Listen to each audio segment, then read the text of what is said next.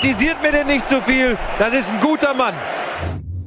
Moin und hallo, herzlich willkommen zu Bundesliga Live, der einzigen Fußballshow der Welt. Heute zu viert. Sehr spannend, ne? Man weiß ja nie, wenn man eine Folge Bundesliga öffnet, wer wird alles drin sein. Heute tatsächlich Tobi ist da, ist da, Nico ist da. Und Moin. du strahlst wie so ein Atomkraftwerk schon die ganze Zeit. Woran liegt das nur? Man weiß es nicht. Mit Sicherheit nicht an deiner Communio-Platzierung. Ähm, Ich habe gerade gesehen, dass ich. Oh, das ist egal. Ähm, ja. Reden wir später noch Reden wir drüber. später noch ein bisschen drüber. Community Action, genau. Wir werden ja auch noch ein bisschen ähm, euch zeigen, was da so abgeht. Und äh, bevor wir das tun, reden wir natürlich über die Fußball-Bundesliga.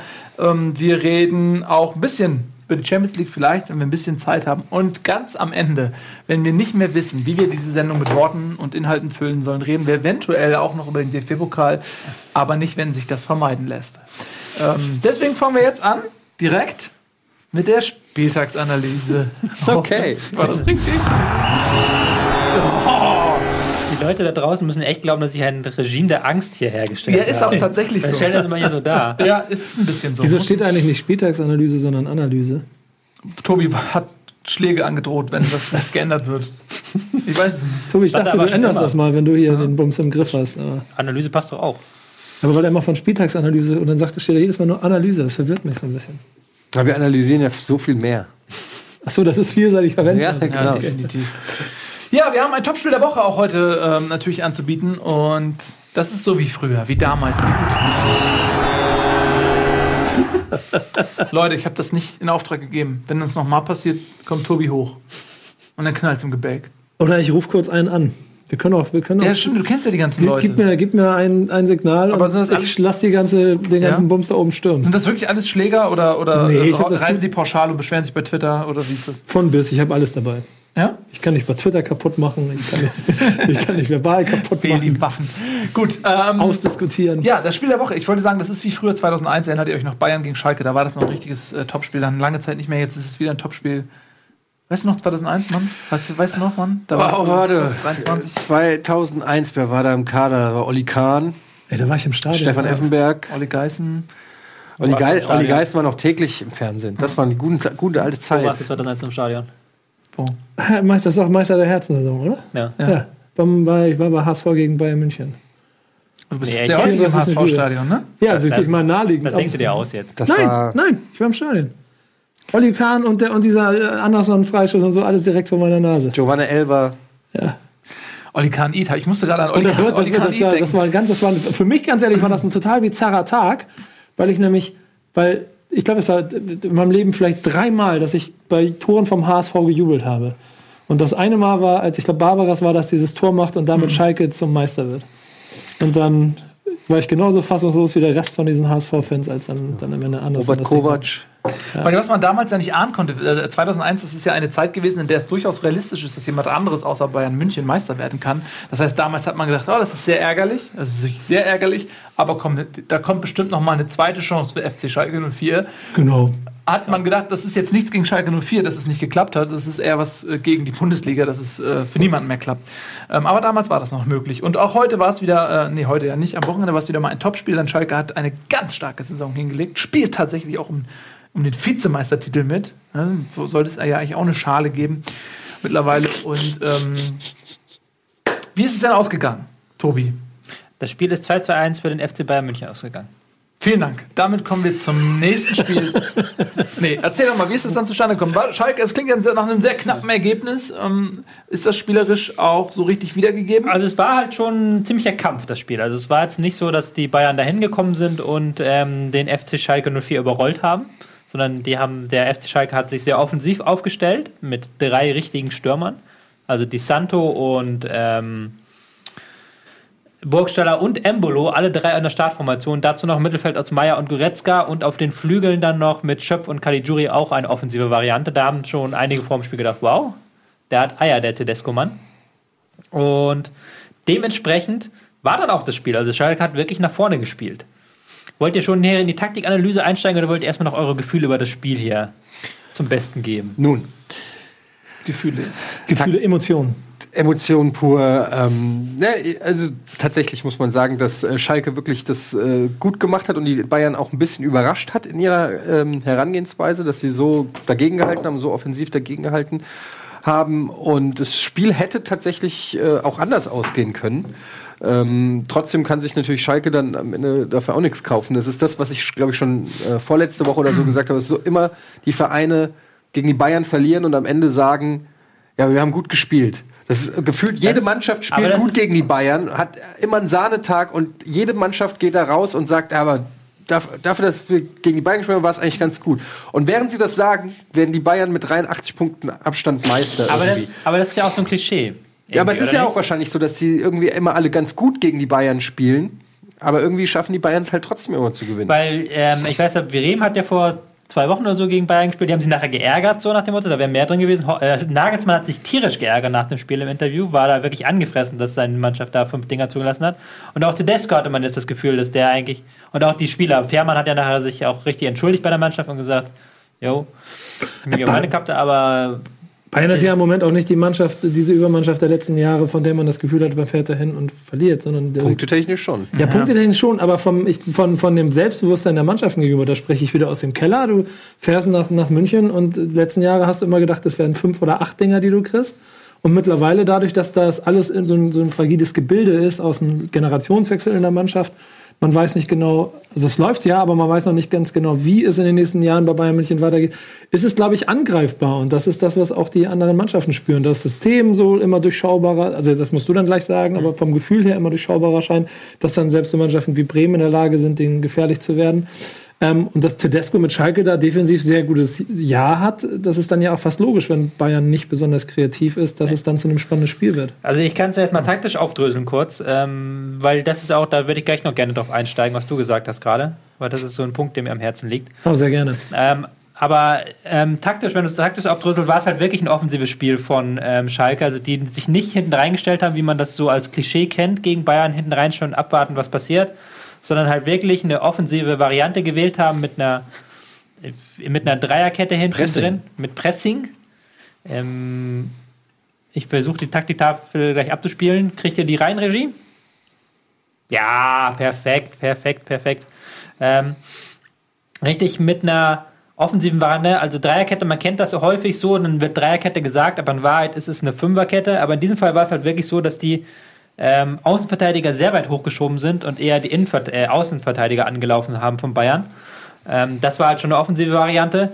Ganz wichtig war halt hier im Zentrum, wo Di Santo den Sechser der Bayern Vidal aus dem Spiel genommen hat.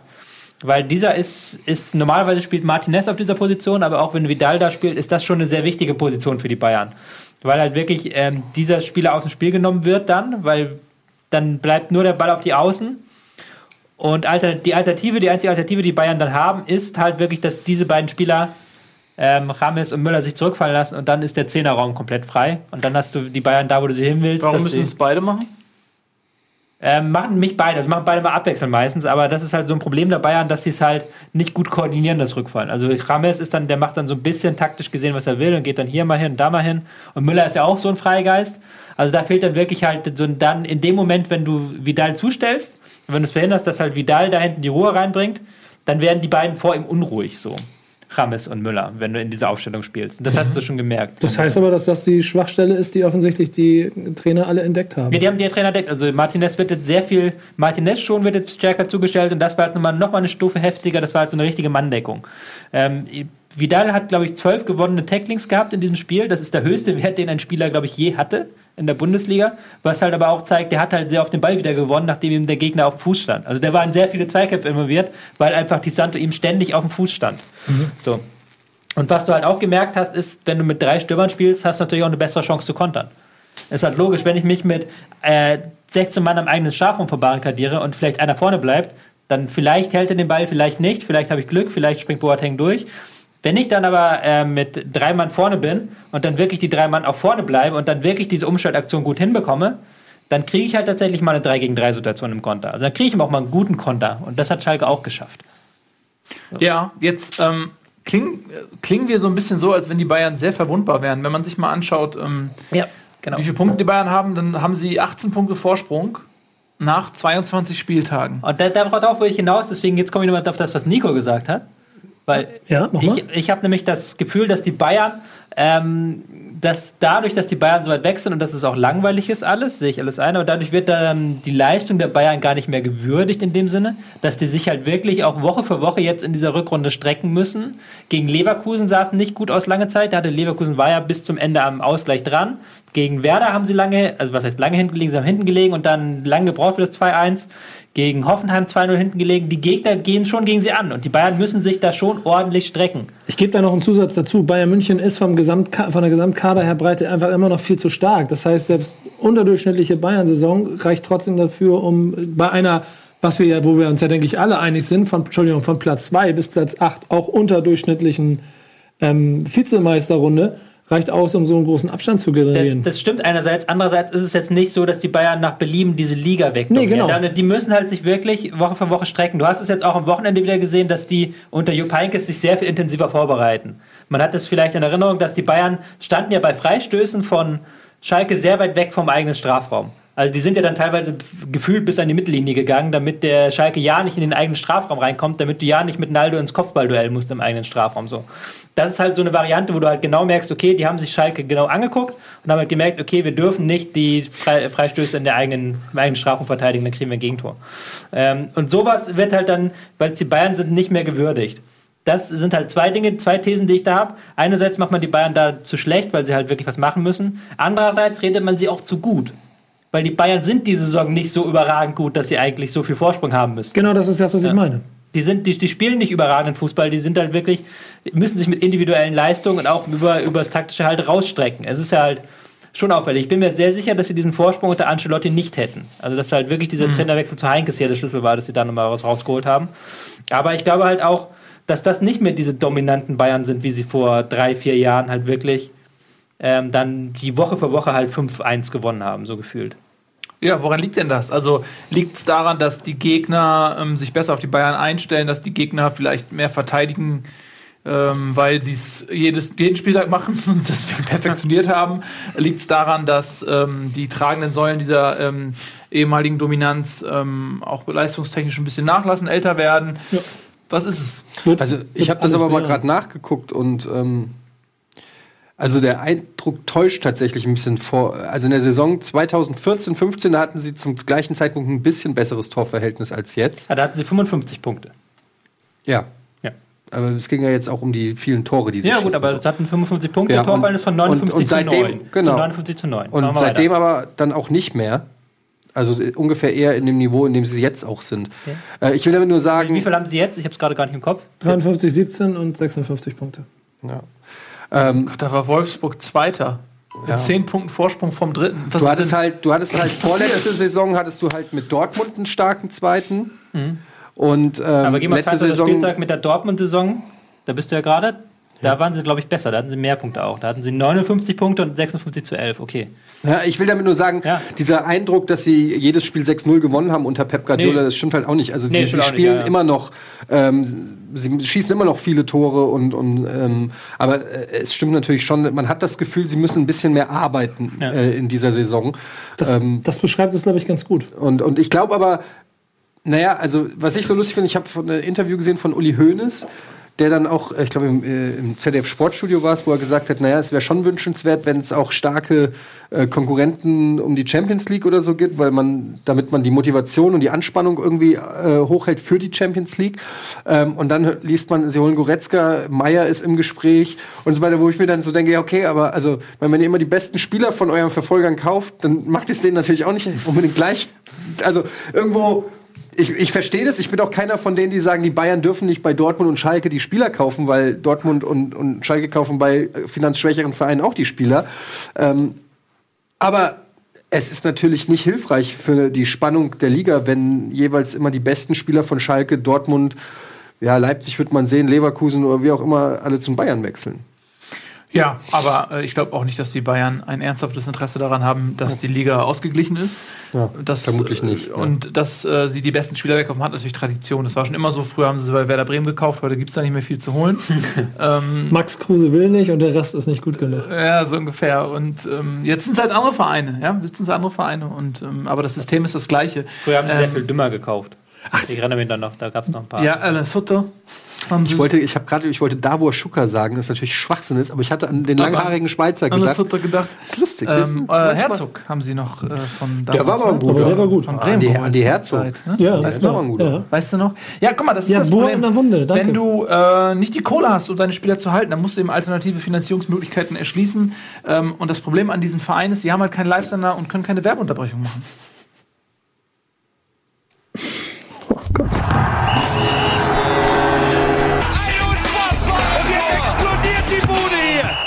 Kritisiert mir denn nicht zu viel. Das ist ein guter Mann.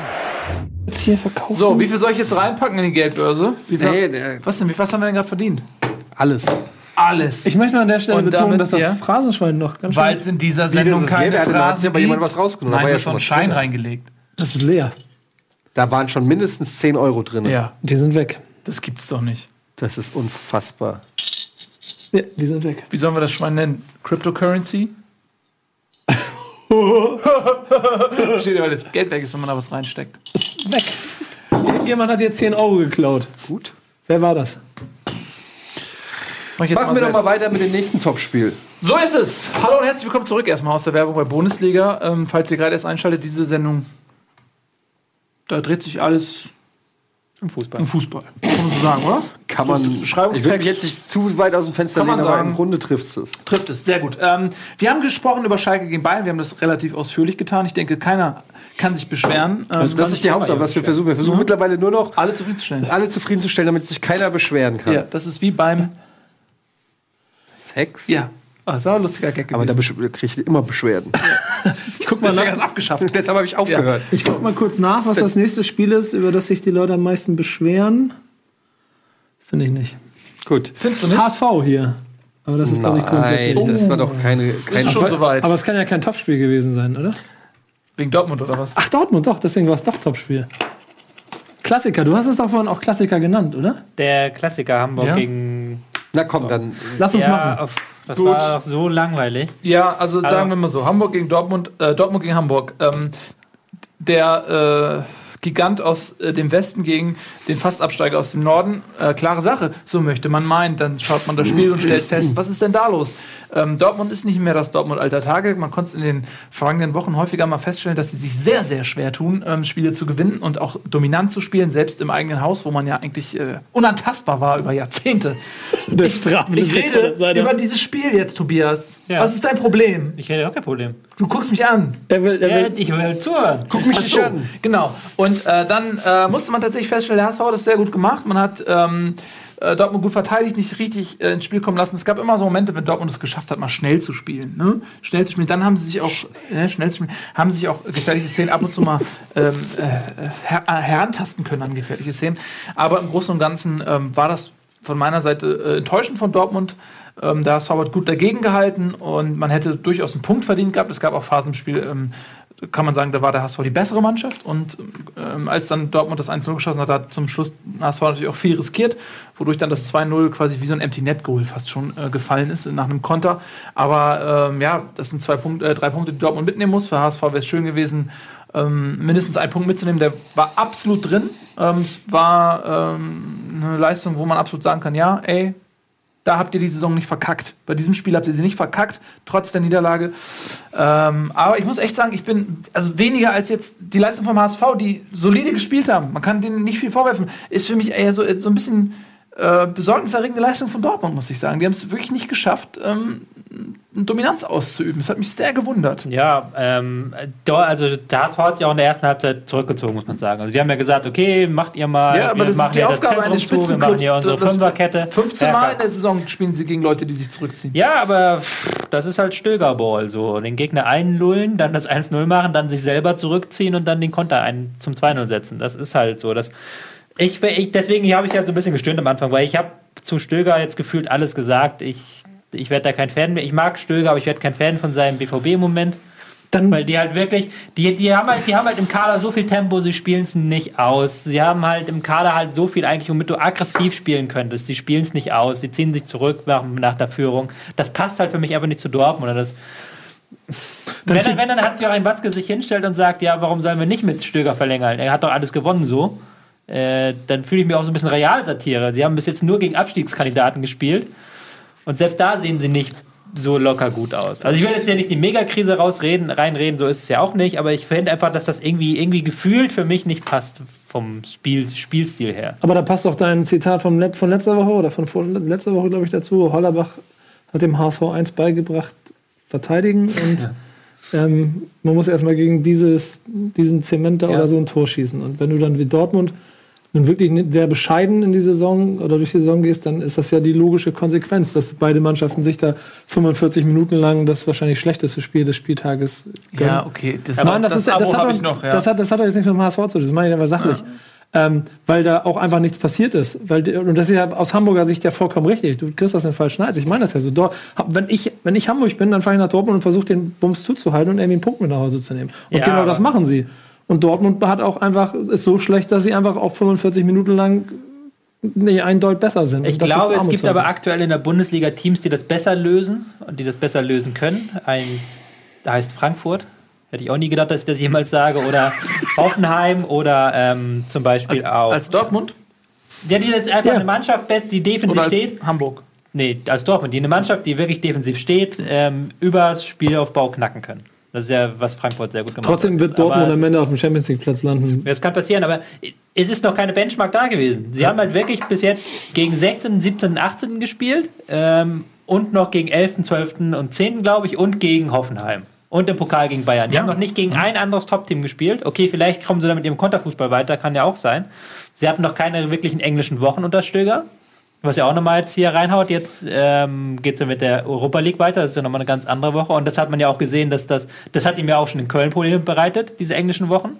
Da bin ich gespannt, wie er das löst. Und dann reden wir weiter. Dann könnte vielleicht sein, dass ich mich jetzt hier aus dem Fenster gelehnt habe und kompletten Schwachsinn geredet habe. Aber so ein Verein wie Borussia Dortmund brauchen, also, was muss, also ich bin auch dabei, einem anderen Trainer als Stürmer. Aber äh, Watzke Das hat, funktioniert nicht. hat er jetzt ziemlich öffentlich und ziemlich offensiv gesagt, dass man sich das wirklich, dass er Stöger der erste Ansprechpartner ist und dass man sich, bei, wenn die Ergebnisse so bleiben, das weiter vorstellen kann. Aber was Auch heißt egal, denn das, was- Alter? Was heißt denn das? Bayern München will unbedingt mit Heinkes verlängern, Dortmund unbedingt mit Stöger Mhm. verlängern. Das klingt so, als ob die alles, keine Ahnung, Versicherungsanstalten aus ihren Mannschaften. Weißt du, da ist nicht mehr keine Innovation, kein, kein, keine Finesse drin. Ich glaub- Und vor allen Dingen auch international keine Spieler, die, ey, ganz ernsthaft, ich bin junger, mega talentierter Spieler und habe die Wahl, entweder ich bin dritter Stürmer bei Barcelona oder ich bin erster Stürmer bei Dortmund. Dann denke ich mir, ja, Dortmund. Und dann denke ich, aber warte, da ist Peter Stöger Trainer. Weiß ich nicht. Also Dortmund hat so viele junge Talente geholt wie kaum ein anderer Club in, in Europa. Ähm, da, gut, da war Stöger eigentlich noch nicht da. Genau, ähm, das ist der Punkt. Aber was ich sagen wollte, ist aus der Sicht von Joachim Watzke, ne? Da sagst du ja auch nicht, ja, Stöger ist nächstes Jahr nicht mehr Trainer. Weil dann weiß ja jeder Spieler, auch über, bei dem muss ich mir ja keine Mühe mehr geben. Die, Ja, ja. die äh, Karten werden neu gemischt, er verliert massiv an Autorität ähm, und er ist im Prinzip ab dem äh, Zeitpunkt tot. Und ähm, ja, lame duck ist der, der Ausdruck, den man ja aus der Politik, aus der amerikanischen Politik vermutlich, ne? Du beschäftigst dich ja sehr Ja. damit. Was? Wor- Worüber Ich mag dieses. Äh, wieso trägt Eddie eigentlich eine 069-Kappe, obwohl er immer gegen Offenbach stichelt? Das zeugt von so viel Unkenntnis, dass, mir, äh, dass ich innerlich Blut weine. Aber das ist egal. Nur so, Äh, aber aber genau, Haftbefehl Rap Zum Watzke nochmal 069. zur Erklärung, Watzke hat ja noch ein paar Ja. andere Dinge gesagt. Was denn? Watzke hat gesagt, die, der die Kader noch, Frankfurt. braucht noch mehr Mentalitätsspieler, hat er vielleicht auch recht, weiß ich nicht. Aber halt so Sachen, die halt, wo ich mir dann auch so ein bisschen denke, dass der Wesenskern von Borussia Dortmund, was ihn so erfolgreich gemacht hat in den letzten zehn Jahren, war ein anderer. Das war halt, dass sie, dass sie ähm, immer, ähm, na klar, Mentalität hatten, aber dass sie auch taktisch immer der, dem Rest ein Stück voraus waren. Ja, dass sie halt immer, ja. immer Vollgas, auch unter Klopp schon. Ja. Unter Klopp Ja, ja, auch unter Klopp damals, sowieso, ja. klar, Dass sie halt natürlich. immer Vollgas-Fußball gespielt haben, dass Ja. sie immer vorne rauf sind, dass, dass du halt, dass sie halt immer das, was zu Hause, äh, wenn sie zu Hause gespielt haben, dass du da wusstest, da ist das Publikum Ja. und da ist die Mannschaft, die halt sich wirklich vom Publikum antreiben lässt. Genau. Und das ist so tot im Moment. Ja, da gab es immer so, kennt ihr das noch, die, die Zeiten Dortmund war für mich wirklich immer so wie ähm, Hulk Hogan. Ähm, wenn der so auf den Boden geprügelt wurde und dann hat Hulk, Hulk Hogan diesen Moment hier bekommen und äh, der war unantastbar dann, ne? Und hat halt einfach alle aus dem Ring gefegt. So, er war unverwundbar. So. Und ähm, das ist für mich äh, Dortmund in der Symbiose mit der Südtribüne, weil es gab immer, es gab es immer auch schon vor zehn Jahren, ganz schöne- zur, zur Zeit von Karl-Heinz Riedl und so, wenn, wenn, wenn diese, wenn die diesen Moment hatten, diesen Hulk Hogan-Moment, dann haben die jeden Gegner kaputt gerannt. Aber ich glaube, es sind, es, sind, es sind zu viele Sachen gerade passiert bei, ähm, beim BVB, die ähm, diese, diese, äh, diesen Zusammenhalt ein bisschen ähm, brüchig gemacht haben. Also äh, zum einen ähm, dieser Weggang von, von Klopp, der mit Tuchel nicht kompensiert worden konnte, das war nie eine richtige Liebe von Fans und Trainer. Ähm, dann mit Bosch, mit dem sie, also wir haben jetzt drei Trainer, mit, wo diese, diese Liebe nie wieder entstanden ist. Dazu kommt dann, dass du viele Spieler, die du auch geliebt hast, den Verein verlassen haben. Damals mit Götze, Hummels, Lewandowski und so weiter. Das waren alles auch natürlich Spieler, wo, wo, ähm, wo die Fans auch stolz auf diese Spieler waren, die denen quasi dann das Herz gebrochen haben.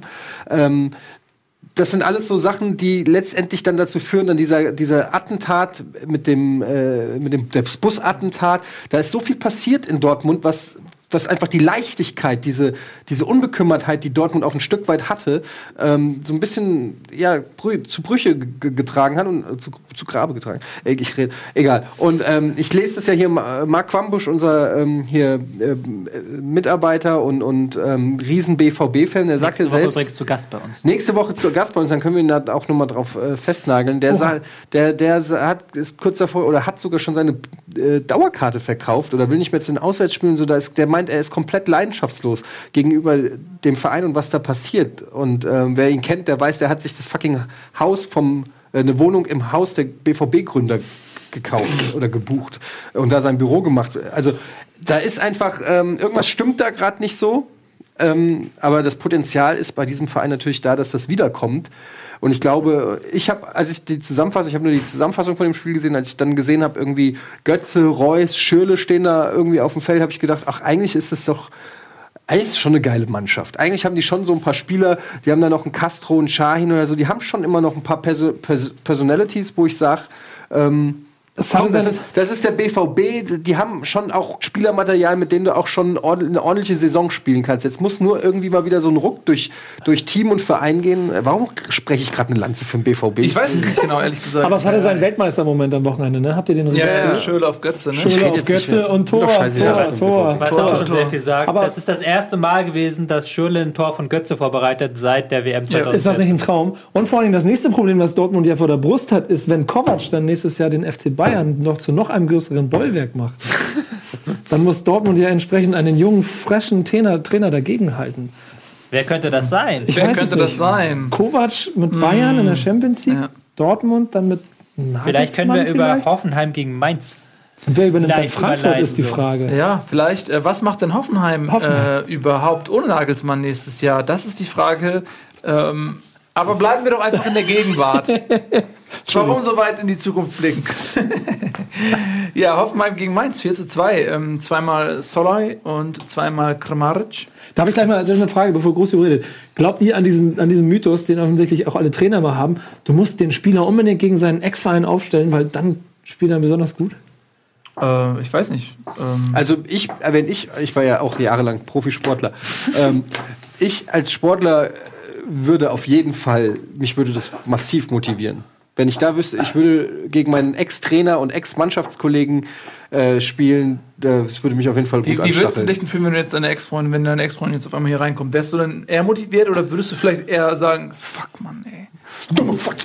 Ich stelle mir gerade vor, wie das Spiel dann aussehen würde. Wovon red, worüber reden wir gerade? Ich versuche hier, ich versuche hier gerade über Fußball zu reden, ihr macht nur Quatsch. Also ich muss sagen, ähm, ich hatte die Situation ja auch mal. Jetzt. Tobi ist schon ganz verzweifelt, der will analysieren. Nee, mach durch. Ich hatte die Situation tatsächlich mal. Ich habe äh, ich hab Frage ja- auch eigentlich. Kommt jetzt eine Nein, Ex-Freundin-Geschichte? ich habe tatsächlich mal, ich habe gespielt ich- jetzt aus Erfahrung bei der JSG Arndorf Briedling, Jugendspielgemeinschaft Arndorf Briedling. Und dann bin ich äh, nach im Herrenbereich habe ich so ein bisschen aufgehört und dann habe ich wieder angefangen irgendwie in der zweiten vom TSV Adendorf und dann hatten wir ein Spiel gegen äh, TuS Briedling, was eigentlich meine äh, Jungs waren. Da haben meine ganzen alten Teamkameraden gespielt. Und äh, da war ich sehr gut. Aber auch nur dieses eine Mal. Aber die, die, die Und deswegen hat Schalay zwei Hütten gemacht. ich weiß nicht, da wie war ich das, sehr motiviert. ich weiß nicht, wie das, wie das bei war euch war. Das ist ja incestuös hier. Ja. Äh, Adendorf waren immer so Assis. Weil ich komme ja aus. What? Das, das waren immer so, so gefühlt Assis, so, dafür, dass es so ein Dorfverein war. Wie gefühlt Assis. Was ist denn das? Hast du schon mal einen echt Assi gesehen? Das, das, also, für, Du hast doch du hast also gar keine Ahnung von Fußball, das war-. Na, das war. Das wird ja ständig.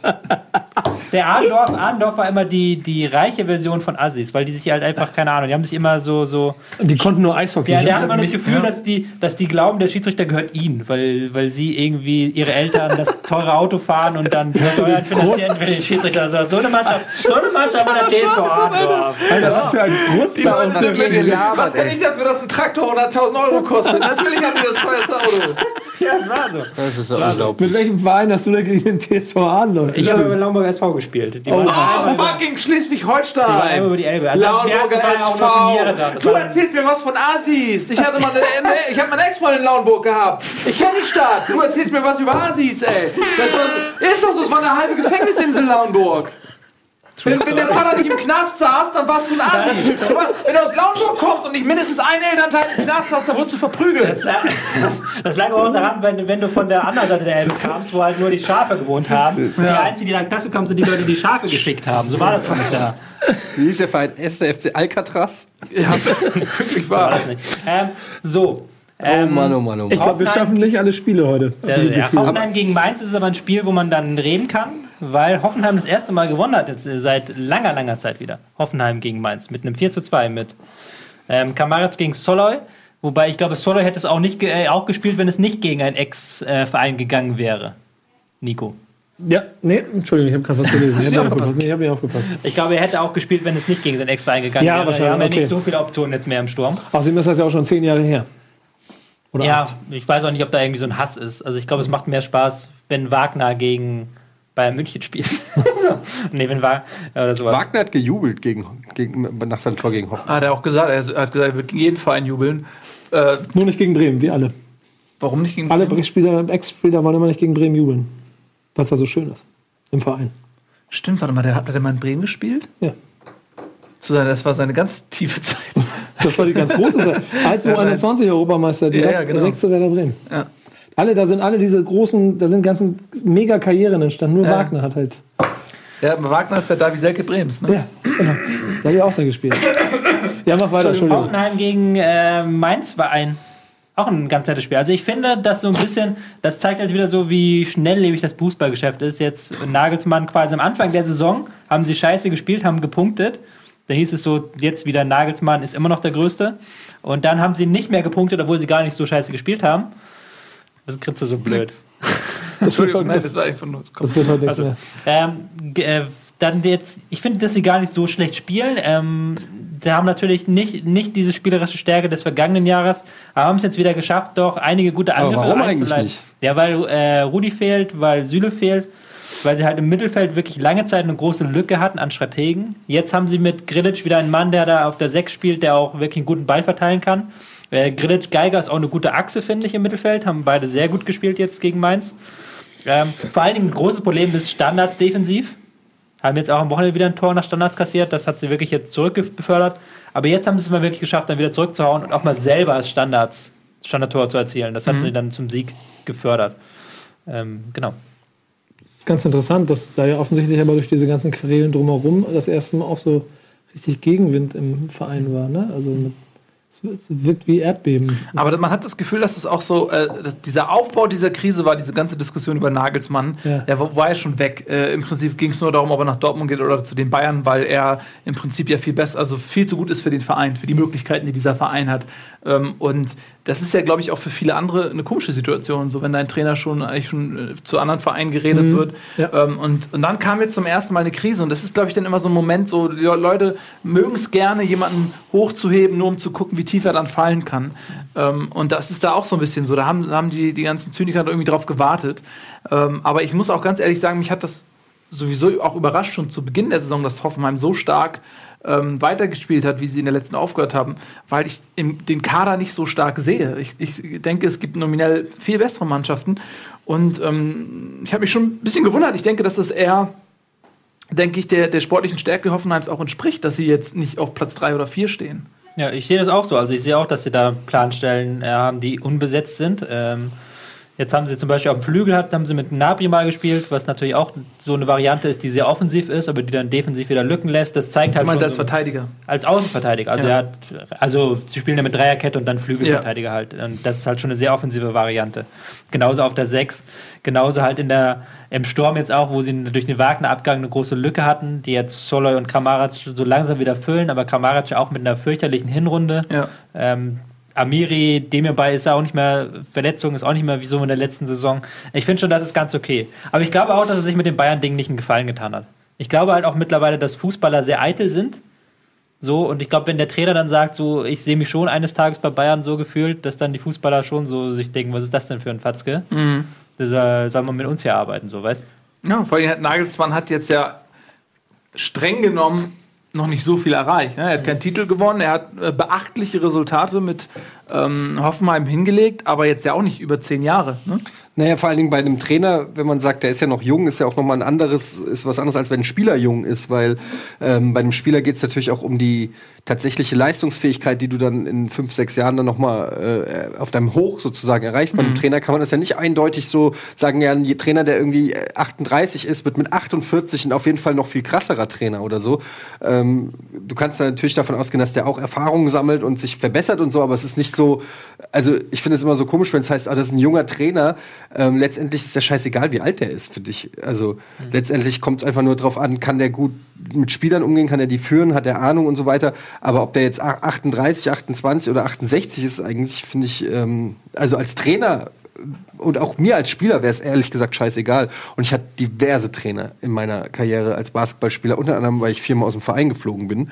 Ähm, sagen wir aussortiert. Aber es geht Sagen, sagen wir In aussortiert. beidseitigem Einvernehmen Äh, getrennt. nicht im beidseitigen Einvernehmen. Ich habe gedacht, wie, wieso denn das? Und dann sag ich, ich muss, äh, kann ich mit 20 Leuten trainieren? Dann sag ich, Nur ja, dann- 19. Maximal 19. Maximal 19. Ich muss mich von einem trennen. Und ähm, deshalb habe ich viele Trainer, äh, unterschiedliche, unterschiedliche, unterschiedliche Trainer. Und ich kann nur sagen, ein guter Trainer ist egal, wie alt er ist. Ist egal. Ist egal, wie alt er ist. Ich glaube schon, dass es einen Unterschied aber gibt. Ich glaube Was schon, denn? dass Was du, denn? Was denn? Ja, du bist ja auch, du kennst es ja von dir selber, du wirst ja mit dem Alter auch ein bisschen lockerer, du siehst Dinge anders. Ja, aber das Du ist dann verlierst die- vielleicht ein bisschen von dem Feuer, was Mag ja du sein, aber mit das ist dann 28 noch hast, wo du denkst, ich will zu Bayern. Jetzt Und dann sind aber dir mal Dortmund. fünf Meter mehr. Aber das so. ist halt die Qualität, die dann, äh, wenn ein Trainer gut ist, dann ist er, dann macht er das eben auch gut, weißt du? Aber wenn du einen Kader zusammenstellst aus jungen, wilden Spielern, dann bringt dir ein arrivierter, junger, äh, äh, alteingesessener, solider Trainer halt nicht so viel wie ein junger Wilder. ja, wenn du halt wie bei Bayern halt so einen Kader hast mit gestandenen Spielern. Ja, deswegen passt kommt halt Geheimnis Bayern Dann kommt der und- Jupp und druck, äh, klatscht, klatscht dem Ribéry auf den Hinterkopf, sagt, ja, komm, Junge, Genau. lass, wir spielen heute mal 30 Minuten. Und Nagelsmann ist halt der Kollege, der dann auch noch mal Sonntagnachmittag noch mal mit, mit keine Ahnung, Pulisic oder wie er jetzt heißt, noch mal das sie jedes Spielsystem noch mal beim Kaffee durchgehen kann, weil sie beide nichts anderes im Kopf haben, außer so Spielsysteme. Also deswegen wird Nagelsmann auch Trainer in Dortmund. Ich finde, es würde ganz gut passen. Glaube ich, glaube ich nicht immer noch, aber das ist Das ist gut passt, ich ich, ich rede nur Nee. Quatsch gerade. Ja, aber das wird ja so gesehen. Ich glaube halt, der will schon Bayern-Trainer werden. ja, aber erst danach. Ja, ich glaube, das geht nicht. Wie das geht nicht. Wenn du einmal in Dortmund warst, kannst du nicht Bayern-Trainer werden. Ich glaube nicht so richtig, oder? Das ist wie, Ich glaube, das ist nicht so easy dann einfach. wie wenn du bei Offenbach gespielt hast, kannst du nicht zur Eintracht wechseln. Das ist vielleicht schwierig, wenn du, äh, ja, aber ich meine, die Rivalität zwischen Dortmund und äh, München hat ja eigentlich nur sportliche ähm, Hintergründe. Ja, aber und, Klopp kann ja auch jetzt nicht eigentlich. Also Klopp kann jetzt wieder langsam zu Bayern gehen. Ja, aber das war auch eine Zeit, in der die Rivalität auf dem Höhepunkt war. Ja. Dortmund ist doch jetzt gerade kein ernsthafter Konkurrent für Bayern. Aber unter Nagelsmann würden sie einer werden. Ja, dann hat er sich das aber auch verdient nicht. Dann ist er so gut, dass er nicht Ja, zu. Bayern gehen kann. Gut. Was Weißt ist denn, ich habe gehört, Jogi Löw, Löw wird Trainer von FC. Ja, das hört man immer wieder. Ich glaube das nicht. wieder. Oh, das ist gar nicht mein. Ich glaube, warum klaust du? Ich glaube nicht, dass Jochen Löw Das Bayern Problem ist, er kann halt nicht diesen Sommer Trainer werden. Weil, die, weil diesen Sommer hat, ist das Turnier und äh, wer halt auch Jogi Löw zugehört die letzten Jahre, dass er nach dem Turnier wirklich ausgelaugt ist. Dann Deswegen kannst du halt ja nicht auch- vom Turnier übergehen direkt. Deswegen und die- will sie auch Nico Kovac. Das ist absoluter Quatsch. Das ist doch alles Spekulation. Man weiß nicht, wer es wird. Ähm, sobald wir das wissen, sagen wir euch das. Dann gibt es eine Sondersendung und dann sagen wir euch das. nicht. Ja, lass uns noch mal ein bisschen über Fußball reden. Ähm, wir haben zum Beispiel noch Frankfurt gegen Ähm, Köln. wollen wir vielleicht noch was zu Mainz sagen? Gerne. Du hast ja bestimmt auch letzte Woche gesehen im Pokal. Die sind ja derzeit nicht so gut drauf. Ne? Das kann man so sagen. Ich habe auch äh, vorhin schon zu Nils gesagt, Mainz steigt ab. Mainz ist richtig schlecht, ähm, finde ich. Ich finde, dass die richtig schlecht sind. So. Ähm, ich fand den Auftritt im DFB-Pokal, der war richtig schlecht. ähm, die haben es der Eintracht tatsächlich leicht gemacht. Und ähm, ich, ist für mich einer ähm, der Abstiegskandidaten. Klar, lege ich mich, lege ich mich nicht weit aus dem Fenster, wenn man auf die Tabelle guckt, aber ich könnte mir auch noch einen, einen direkten Abstieg vorstellen für Mainz. Ähm, soll das denn rechnerisch möglich sein? ja, weil Köln es noch schafft in die Ich wollte Relegation. gerade sagen, ich meine, es sind, le- es sind lediglich zehn Punkte. Nee, gar nicht wahr. Weniger, sieben. Weil, ja. Das ist machbar. Ganz interessant bei Mainz finde ich, um mal ganz kurz einzugreifen, dass sie mit Uja und De Jong in, in, einer, in einer Winterpause ja so zwei gestandene Spieler holen, die dann bestimmt auch so in der Theorie das verkörpern. Wir holen so Jungs, die reißen die Mannschaft mit und die geben Substanz und dann kommen wir damit unten raus. Und wenn ich habe das jetzt gerade gesehen und Uja sitzt einfach mal 90 Minuten auf der Bank, darf sich wahrscheinlich nicht mal warm machen und De Jong macht jetzt das gefühlt fünfte schlechte Spiel hintereinander. Sodass sie einfach diese, auch da diese beiden Patronen, die du hast, um diese junge und vielleicht etwas naive Mannschaft da zu stützen, komplett ver, verballert. Ich finde es aber auch ein bisschen insofern frag, fragwürdig, weil ähm, De Jong ja auch ordentlich äh, in den Sack gehauen hat, sage ich mal. Nach dem, D- nach dem DFB-Pokal-Ausscheiden hat er echt nochmal gesagt, ja, so können wir uns nicht präsentieren und einige haben hier nicht verstanden, worum es geht und so weiter. Finde ich dann auch immer so ein bisschen schwierig, wenn du zwei Wochen im Verein bist und Ja, dann genau. so. Weil das klingt ja, wenn du das sowas sagst, dann klingt es ja immer so ein bisschen, als ob du dich exkludierst aus den, aus den Vorwürfen. Ähm, also es klingt zwar wenn, wenn du sagst, einige wissen nicht, worum es geht, dann gehe ich mal davon aus, dass er damit nicht sich meint. Ähm, als erfahrener äh, neuer Spieler so und ähm, finde das dann immer irgendwie so ein bisschen. Ja, aber es ist halt so, wenn du unten drin stehst, ähm, im, äh, steckst im, im Tabellenkeller, dann ist halt die Stimmung schlecht und dann fängt es vielleicht irgendwann auch mit den Schuldzuweisungen an und so und das hilft Aber das, natürlich das, nicht. da, wenn da dann so ein Bruch in der Mannschaft ist, ja, ne? also man muss Ja. ja. was du auch gerade gesagt hast, da, da sind jetzt Leute, die haben seit Jahren äh, ihre Knochen hingehalten für Mainz, die haben auch gute Zeiten miterlebt und so weiter, die haben den Verein auch mit, mit hochgebracht und ähm, dann kommt da jetzt ein De Jong, der schon so ein bisschen auf wie ein Panikkauf ist, aber ich kann mir richtig vorstellen, dass sie dem De Jong gesagt haben, ey, pass auf, Alter, du hast WM-Finale gespielt, du hast bei Spitzenclubs gespielt, du warst beim HSV, ähm, du äh, kommst jetzt hier nach Mainz und das ist das, was wir von dir brauchen, dieses aggressive Leader auf und neben dem Platz. Das wird ja auch oft einfach so als Rollenspieler sozusagen gesucht, ja. Äh, und vielleicht versucht er einfach nur diese Rolle, die ihm angedeiht wurde, wie sagt man, Ange angedacht wurde, ähm, äh, auch auszufüllen. Aber ich kann mir auch vorstellen, dass was Eddie sagt, wenn du dann äh, länger in diesem Verein bist und es gibt eine Führungshierarchie äh, Hierarchie irgendwo und dann kommt da jemand und sagt halt nach vier Spielen sowas, ähm, Ja. dass es vielleicht auch für Unruhe sorgt, ne? Ich Also es ist, es ist sowas muss halt auch irgendwie wachsen. Du kannst es halt, glaube ich, nicht. Ähm, also gerade bei Frankfurt gab es ja sowas ähnliches mit, äh, mit Kevin Prince Boateng. Ähm, der ein absoluter Leader mittlerweile ist im Verein und, und äh, wirklich fast schon wie so ein Co-Trainer, wie verlängerte Arm vom Trainer auf dem Platz. Und du merkst es auch, alle in der Mannschaft schauen hoch zu dem so. Aber das ist halt irgendwie auch so ein Stück weit gewachsen durch Leistung, durch Training, durch Kennenlernen, durch weiß ich nicht was, Trainingslager gemeinsam, äh, weil er auch zu den jungen Spielern geht und so. Und du kannst nicht einfach nur äh, aufgrund, du kannst nicht sagen, hier, das ist meine Urkunde, das habe ich bislang alles erreicht und jetzt pfeift mal und jetzt hört mir mal alle zu, sondern das muss ja auch irgendwie entstehen. Vor allem, weil Kevin Prinz wahrscheinlich für die gleiche Funktion, ich glaube, drei Jahre vorher zu Schalke ge- eingekauft wurde. Und da hat er halt überhaupt nicht funktioniert. Ja. Und da war es bestimmt ganz genau der gleiche Plan, den Schalke hatte. Einen gestandenen Typen, der auch in der Mitte mal steht und mal, das ist ja De Jong auch. Einfach mal dazwischenhauen, mal die ganze Gegner gegen sich aufbringen und so. Klar, den, haben, den hat man nicht geholt, weil ihm, weil er ihm die Zukunft Und bei gehört. Kevin Prinz funktioniert sich ganz genauso wie du überragend, was der da, das geht ja gar nicht ums Sportliche, sondern auch um die ganze Körperhaltung, von dem wie er auf dem Platz steht. Und ich weiß nicht, ob De Jong das richtig oder falsch macht, aber Fakt ist einfach, dass es bei Mainz dann insgesamt gerade nicht reicht. Und deswegen sind sie auf jeden Fall sich auch so. Also ich, ich, wir sind, glaube ich, punktgleich oder nur drei davor oder sowas alles, aber der, der, der Momentum-Unterschied zwischen Bremen und Mainz, der fühlt sich gerade also weit, weit größer an. Ich Ja. finde, sie sind defensiv jetzt gar nicht mal so schlimm. Also ich finde, die verteidigen immer noch ganz gut, die Mainzer, aber haben halt Standardschwäche, absolut. Also ich glaube 18 Gegentore nach Standards diese Saison, das ist wahnsinniger Wert. Und da haben halt offensiv auch wenig. Also da, Ucha hast du ja schon gesagt, der dann auf der Bank sitzt Ja. und Berggreen hat einen Doppelpack gemacht, okay, da Muto wieder komplett unsichtbar. Also das ist halt immer so schwierig. Da fehlt auch ein Mann, der es vorbereitet, weil Latza jetzt auch nicht in der Überform ist, in der er schon mal war. Da sind schon viele Lücken auch in der Mannschaft. Aber Geld müssten die eigentlich haben. Durch die ganzen Verkäufe in den, in den letzten Jahren hat äh, Mainz, glaube ich, einer der wohlhabenderen Vereine. Vor allen Dingen ist da noch der nächste Punkt, dass diese ganze, also das ja, auf der anderen Seite sind die eigentlich grundsolide aufgestellt, aber was ich halt jetzt von meiner Position nicht einschätzen kann, aber diese ganzen Querelen drumherum, ich weiß nicht, wie wichtig die in Mainz sind. Wobei die ja auch relativ geklärt sind. Also sind geklärt Also die, das wusste die, ich die haben ja einen neuen Präsidenten jetzt, äh, glaube Ja. ich, und das wäre der Ex, äh, weiß es Vorsitzender, Vorsitzender, Präsident, der Ex-Mann des äh, Nachwuchsleistungszentrums, die Ah. ist gequert. Es gibt halt mit den Fans immer noch Stress, so von Zeit zu Zeit. Waren jetzt nicht zufrieden am Wochenende. Da waren ja die Fans alle, alle in Karnevalsmontur und haben ab der 30. Minute gefühlt angefangen mit ironischen Liedern. Und da waren, waren die auch nicht begeistert, aber ich. Ist halt auch nicht der leichteste Verein Mainz, nicht? Weil das ist, die haben mit Zuschauern schon zu kämpfen. Da ist auch im Stadion nicht immer die beste Stimmung, dieser Umzug. Das neue Stadion ist Das auch neue nicht so Stadion günstig ist gelegen. Nicht so ja. gün Mhm. Das liegt halt wirklich am Rande von Mainz. Liegt ja wirklich am Ja. Arschstadion, das liegt halt fast schon auf dem Lerchenberg draußen, nicht? Mhm. Ja, und das ist auch nicht das, ich finde das auch nicht das geilste Stadion der Bundesliga. Ich war da schon einmal drin und das ist Am Ende alles ist- nicht schlecht, aber es ist jetzt hier, keine Ahnung, das, hat jetzt nicht du so auch- viel Seele. Das meinst vom Verein her ja dann auch, also jetzt ohne da jemandem nahtreten zu wollen. Ja, komm, sag ruhig. Nee, schon, ich meine von der Größenordnung, wenn alle anderen vernünftig arbeiten, jemand, der auf jeden Fall auch eher im Keller sich immer auffällt, was sie ja jahrelang nicht gemacht haben. Und Aber- insofern ist es vielleicht dann ganz natürlich, dass es mal ein Jahr ein bisschen enger wird. Aber auch da will ich, will ich halt schon sagen, also weil die Bundesliga ja auch sehr eng ist und Ja. das, die, die arbeiten jetzt auch nicht komplett unterirdisch. Nee, das Also das die haben ja jetzt auch, äh, zweimal zurückgekommen, also einmal das ein- 1-1 geschossen, dann direkt danach und dann das 3-2 noch und dann noch ein bisschen gekämpft. Also es ist nicht so, dass die sich haben abschießen lassen. Wie schon, ge- deswegen habe ich es nochmal betonen wollen, dass sie defensiv gut stehen, dass sie auch Mhm. ein bisschen was anzubieten haben, aber es ist halt, es fehlt halt dieser, besondere Funke, den andere Teams dann noch, wie Werder zum Beispiel im Moment haben. Ja, toll, toll, toll. Ist doch eine schöne Überleitung ähm, Richtung Werder Bremen.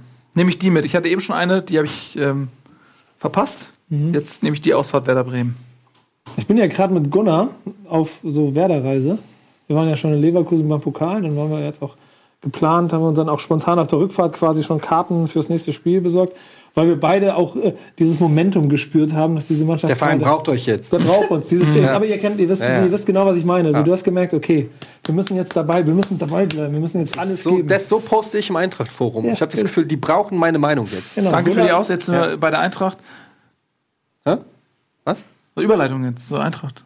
Du bist fertig, oder? Ja, ich bin fertig. Schätz, komm. Also- Nico. Nee, ich will aber echt nicht so lange, weil ich ja schon auch ernst nehme, was die Leute sagen, dass wir nicht immer über drei Vereine 30 Minuten reden sollten. Aber die kurz, ich wollte nur Gunnar mit ins Spiel bringen, weil das so nett war. Die Geschichte war die, dass er dann 14.30 Uhr abgesagt hat, mit Grippe, schweren Herzens, mir die Tickets so mit letzter Kraft übergeben und dann habe ich alle Macht in mich genommen. Schon wieder? Ja, das, das, das Warum fällt, ist der so oft krank? Ist der Vater geworden? fällt mir auf. Da hängt mit mir viel rum. Ach so, ja gut. Lange Rede, kurzer Sinn. Wir haben quasi gemeinsam alle Energie gebündelt und haben Wolfsburg dominiert, wie ihr alle dann bei Deichstube wahrscheinlich lesen und sehen und hören könnt. Aber ich hatte nie, ich hatte wirklich, und das, das ist wieder so Werder-Gefühl. Du kennst diese Empfindung, so wenn man im Keller sitzt jahrelang. Ich hatte nie, nicht eine Sekunde das Gefühl, dass Werder Bremen jetzt in diesem Spiel, also dass wir es verlieren. Weil es einfach richtig. Hast du gerade zu. Nils gesagt, du kennst dieses Gefühl? Ja, ich habe versucht immer so Schulterschluss zwischen seit Jahren geplagten Abstiegskandidaten. Wir stehen ja seit Jahren mit Bremen. Ja, aber sorry, das, also du bist, du, du gehst in den Keller, um Bier zu holen. Ich, ich wurde im Keller eingesperrt, wie gewisse Personen, auf deren Kosten ich keine Witze mache.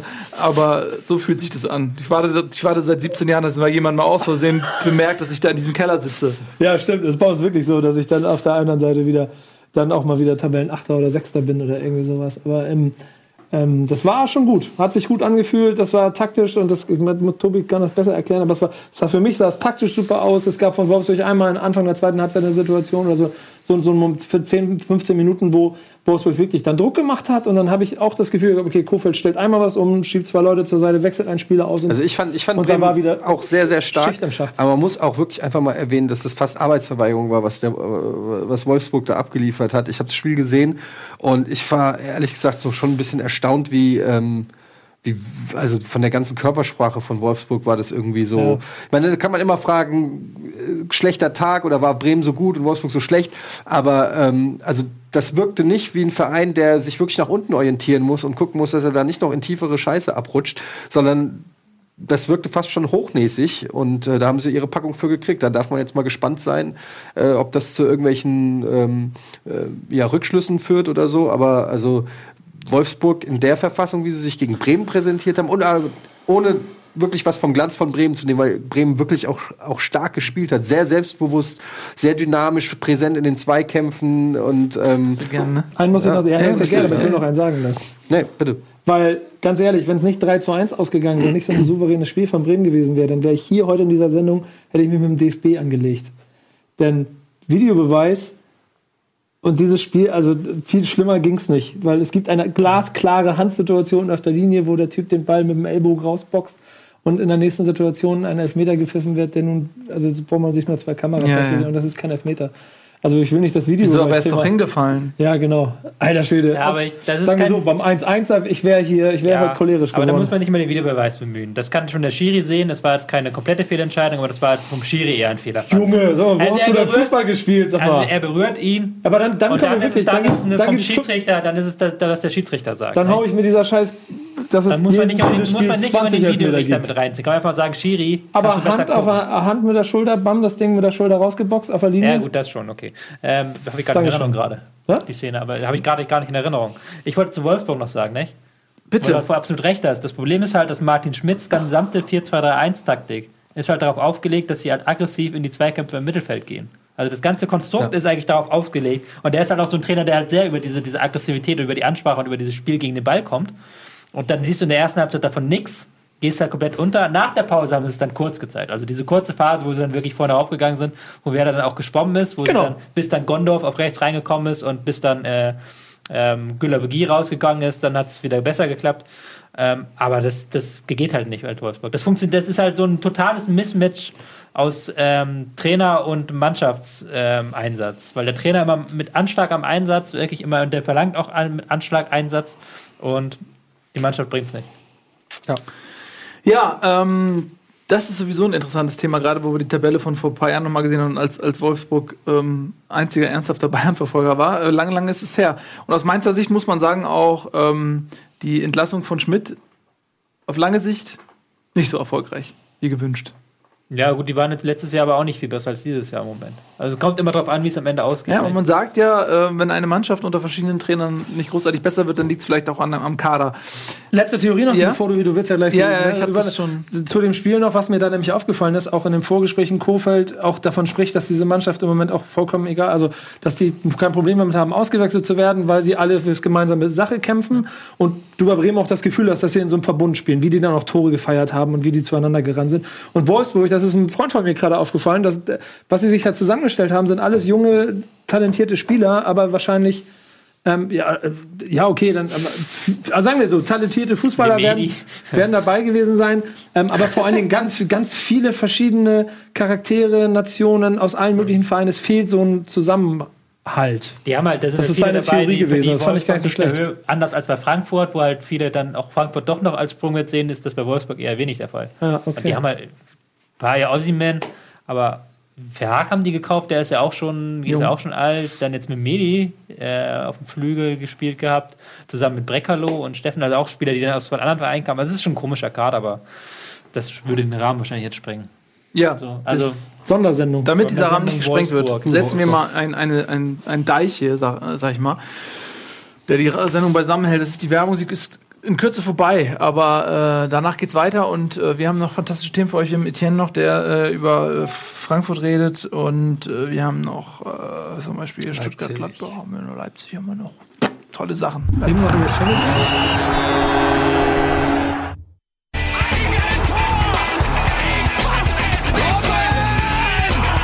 Unfassbar! Und jetzt explodiert die Bude hier. Kritisiert mir denn nicht zu viel. Das ist ein guter Mann. Herzlich willkommen zurück bei Bundesliga, der Live-Sendung am frühen, späten Nachmittag, je nach Biorhythmus. Und wir haben gerade Bremen abgehakt, oder? Haben wir Ja, es abgehakt? haben wir abgehakt. Ja? Du willst mich schnell verführen, dass wir ähm, nach Bremen fahren? gegen HSV? 24.02. 18.30 Uhr. Wir beide, schon. Werder HSV. Wann ist das? Dienstag? Ist das was? Samstag. Samstag, 24.02. Oh, das ist ein Samstag, da habe ich, äh, muss ich arbeiten. Wir können, habt ihr sowas, wir können, kann man ja mal die Community fragen, ob sie dafür wäre. Das, wir können, Wir können mal eine Kickstarter-Kampagne machen. Machen wir mal irgendwie Ja. sowas. Bei eine Million Mark. Wisst ihr Argumente, wie ich ihn dazu kriege, dass er mitkommt? Neutraler, neutraler Platz. Zeitmaschine erfinden, in die Zukunft reisen, Ergebnis angucken, zurückkommen, Ergebnis sagen, dann überlege ich es mir. Genau das hat mir Gunnar auch erzählt, dass du zu feige bist, mit uns ins Stadion Ich, zu fahren. ey, warum, ganz ehrlich, ich, sorry, Jesus ist auch nicht zum Kreuzhändler gegangen und hat, oh, ich hätte gerne extra großes, schweres Kreuz, damit das noch anstrengender ist für mich. Wie hast du das letztes Mal so schön gesagt? Ja, ich mache gerne Ausflug mit euch, aber lasst doch was anderes machen Ja. außer Fußball. Ja. Ihr wollt euch nur über mich lustig machen und mein Leid an mich an, an meinem Leid euch ergötzen. So, lass uns mal über jemanden sprechen, ähm, der nicht gelitten hat dieses Wochenende. Das könnte zum Beispiel einer sein, der links neben mir sitzt. Hi. Mein Name ist Etienne Gade, ich bin großer Fan von Eintracht Frankfurt, dem besten Verein der Welt. Das wisst ihr natürlich alle. Es ist ja so. Können wir mal ganz kurz Liebe Regie, blätter doch mal kurz die Tabelle ein, dann muss ich nicht so viel reden. So. Hier ist die Tabelle. Bam. So. Noch Fragen? Tschüss. Wie war denn das Spiel am Wochenende? Okay, nächstes Also. Spiel. Also, es ist folgendermaßen. Du feierst ein 4 zu 2 gegen den Tabellenletzten gerade, als ob du Ey, Köln war richtig. hättest. Köln ist in letzter Zeit, äh, hat sicherlich sich nicht präsentiert in der Rückrunde wie ein Tabellenletzter. Und äh, es ist auch ganz egal, weil wir schauen nicht auf andere Vereine, wir schauen nur auf uns. Und ähm, Wie ist dann aber die Abschiedstournee des Trainers eigentlich so? was? Die Abschiedstournee des Trainers bei Frankfurt. Das ist so lustig, dass du es glaubst, dabei steht er intern, äh, wird schon äh, mehr oder weniger darüber gesprochen, dass er schon fast äh, unterschrieben hat. Du wirst dich wundern, ähm, wie sehr Nico Kovac sich mit diesem Verein identifiziert und ähm, auch vollkommen zu Recht weiß, dass da gerade erst noch was zusammenwächst. Ähm, das ist einmal noch eine Umbruchssaison und die Eintracht hat einen fantastisch großen Kader. Wenn man sich überlegt, wer da auf der Bank mittlerweile sitzt, den die gar nicht erst einwechselt. Da saß Marco Fabian, den er nicht eingewechselt hat, ein Barkok, ein Stendera, Alex Meyer ist gerade wieder äh, fit, de Guzman ähm, und so weiter und so fort. Also die haben einen, ähm, ja, der fällt da ein bisschen ab. Äh, die haben einen richtig großen Kader mit, ähm, mit, mit richtig vielen Leuten und natürlich die Personalie Mascarell wird im Sommer sicherlich ein Thema werden. Ähm, Real Madrid hat eine Rückkaufsklausel für 4 Millionen, die sie höchstwahrscheinlich ziehen werden, um ihn dann möglicherweise teurer zu verkaufen. Allerdings muss man da ja auch mit dem äh, Mascarell sprechen, was der will. Das wird spannend sein und das wird dann auch schwer sein, äh, adäquaten Ersatz zu finden, weil der Junge halt einfach auch wirklich gut ist. Darüber hinaus muss man gucken, wo die Eintracht am Ende der Saison spielt. Wenn die international spielt, Europa League oder Champions League, bin ich mir ziemlich sicher, dass ich, ähm, dass Nico Kovac das mitnehmen würde. Ähm, davon abgesehen, ja, die Eintracht hat gut gespielt, ein gutes Spiel abgeliefert gegen Köln. Ähm, war komplett verdient, äh, ist komplett verdient vom Platz gegangen mit dem Sieg, äh, hatten noch viel mehr Chancen, als sie letztendlich auch Tore geschossen haben. Köln hatte so zwischenzeitlich auch mal eine Phase, ähm, auch Anfang der zweiten Halbzeit, ähm, wo sie, wo sie so ein bisschen sich aufgebäumt haben, ähm, haben dann auch das 1-1 geschossen. Das waren ähm, ein dummer äh, Elfmeter von, von Hasebe. Auch hier kam der Video-Einsatz, äh, Videoschiedsrichter zum Einsatz, auch zu Recht, muss man sagen, weil der Schiri zuerst auf Freistoß außerhalb des Strafraums gegeben hat, äh, das gepfiffen hat und dann in der Zeitlupe auch gesehen hat, dass das Foul tatsächlich innerhalb des Strafraums war, gab es auch keine Diskussion. Und das zweite Tor war äh, leider ein Geschenk von Radetzky, muss man sagen, der davor aber auch super gehalten hat. Insofern kann man das auch mal drüber wegsehen. Ansonsten, ja, muss ich sagen, das, was ich auch schon in den letzten Wochen über die Eintracht gesagt habe, ist ähm, zum einen, es gibt verschiedene Faktoren, warum die Frankfurter zurzeit so gut sind. Das eine ist natürlich das Selbstvertrauen, das du hast, wenn du erfolgreich bist. Man merkt einfach den Spielern an, dass sie sehr viel zutrauen. Und wie es so oft ist, das ist quasi das Gegenteil von Vereinen, ähm, und das kenne ich ja als Eintracht-Fan auch gut genug, wenn du im Abstiegskampf bist und verunsichert bist und plötzlich nichts mehr klappt. Die einfachen Pässe klappen nicht. Genauso ist es umgekehrt, wenn du Selbstvertrauen ha hast und oben bist, irgendwie klappen dann Sachen, die sonst nicht klappen, wie das Tor zum Beispiel von Marius Wolf, ähm, der wieder drei Scorerpunkte gemacht hat. Und wenn er die Saison so zu Ende äh, spielt, müsste er eigentlich mal einen Anruf von Yogi kriegen. Aber wir wissen alle, Yogi nominiert keine Frankfurter Spieler. Deshalb warten wir, bis er zu Leverkusen wechselt und wird dann ähm, Nationalspieler. Kein Problem, brauchen wir nicht. Wir scheißen drauf.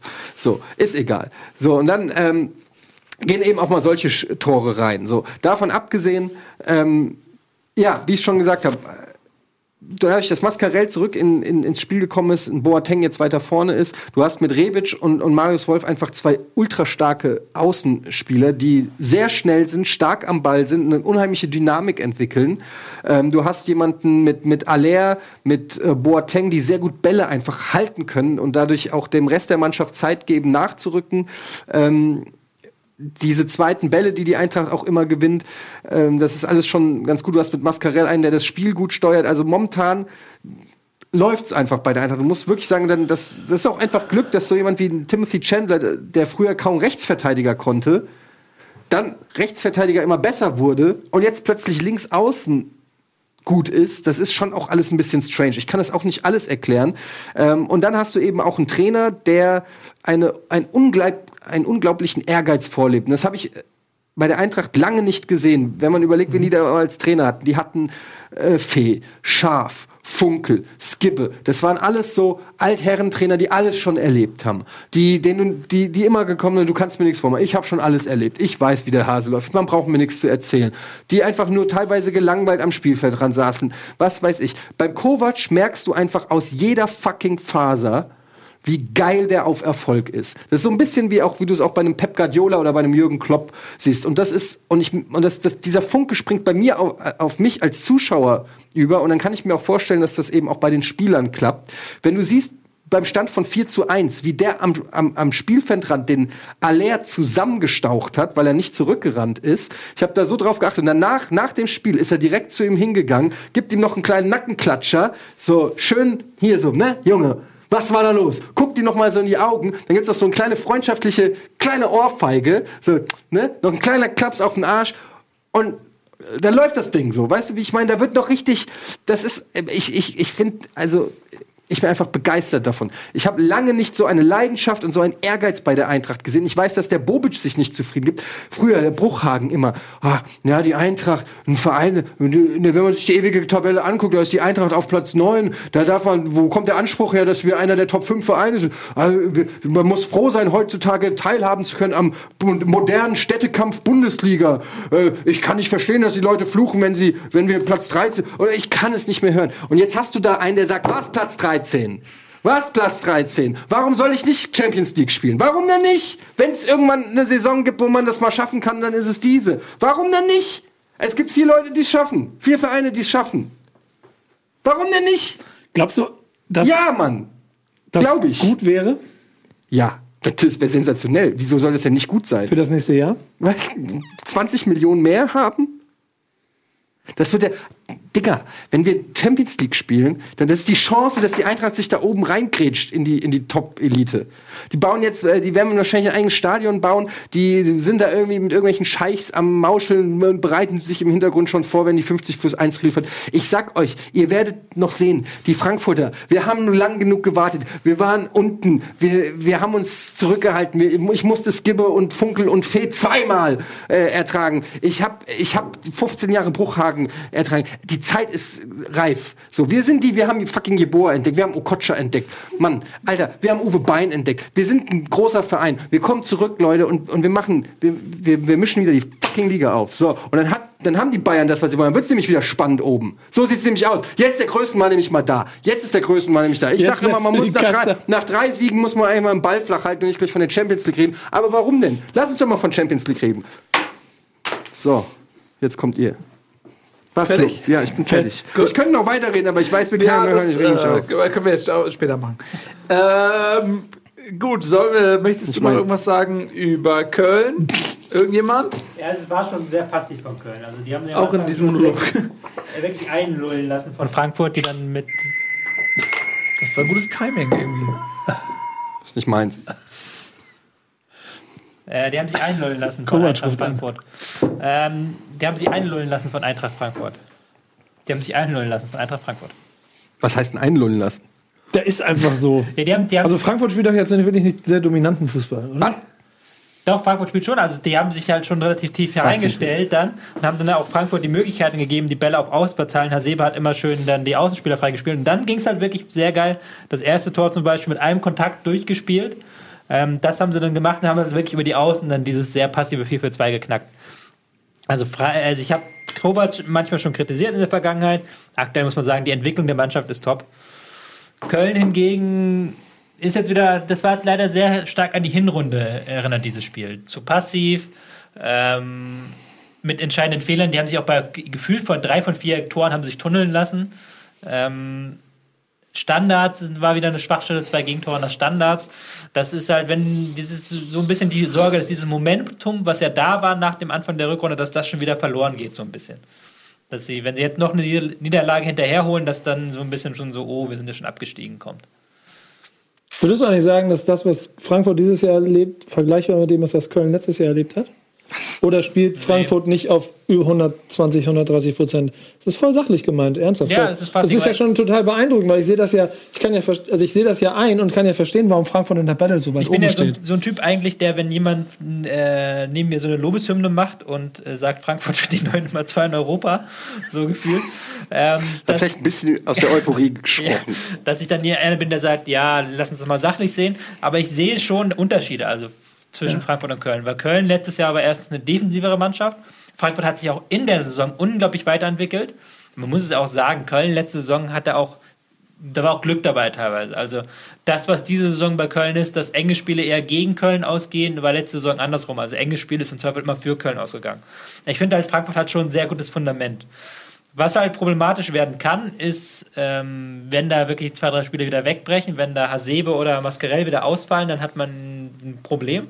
Das sehe ich schon. Und die, Spiel die Spieler spielen schon am Anschlag. Also ein Wolf hat schon die Form seines Lebens gefühlt. Weiß äh, man nicht, er ist 22. Wieso hat er die Form seines Lebens? Seines gefühlt? bisherigen Lebens. Also. Das ist was anderes. Und es gibt ja auch Formdellen dann immer. Also es ist, kein Spieler ist gleichmäßig in Form, es sei denn, er heißt Philipp Lahm Aber oder es kann Joshua aber auch Kimmich. mal sein, dass die Eintracht auch mal Glück hat und einen fucking Weltklasse-Spieler rausbringt. Warum? Es gelingt jedem anderen Scheißverein.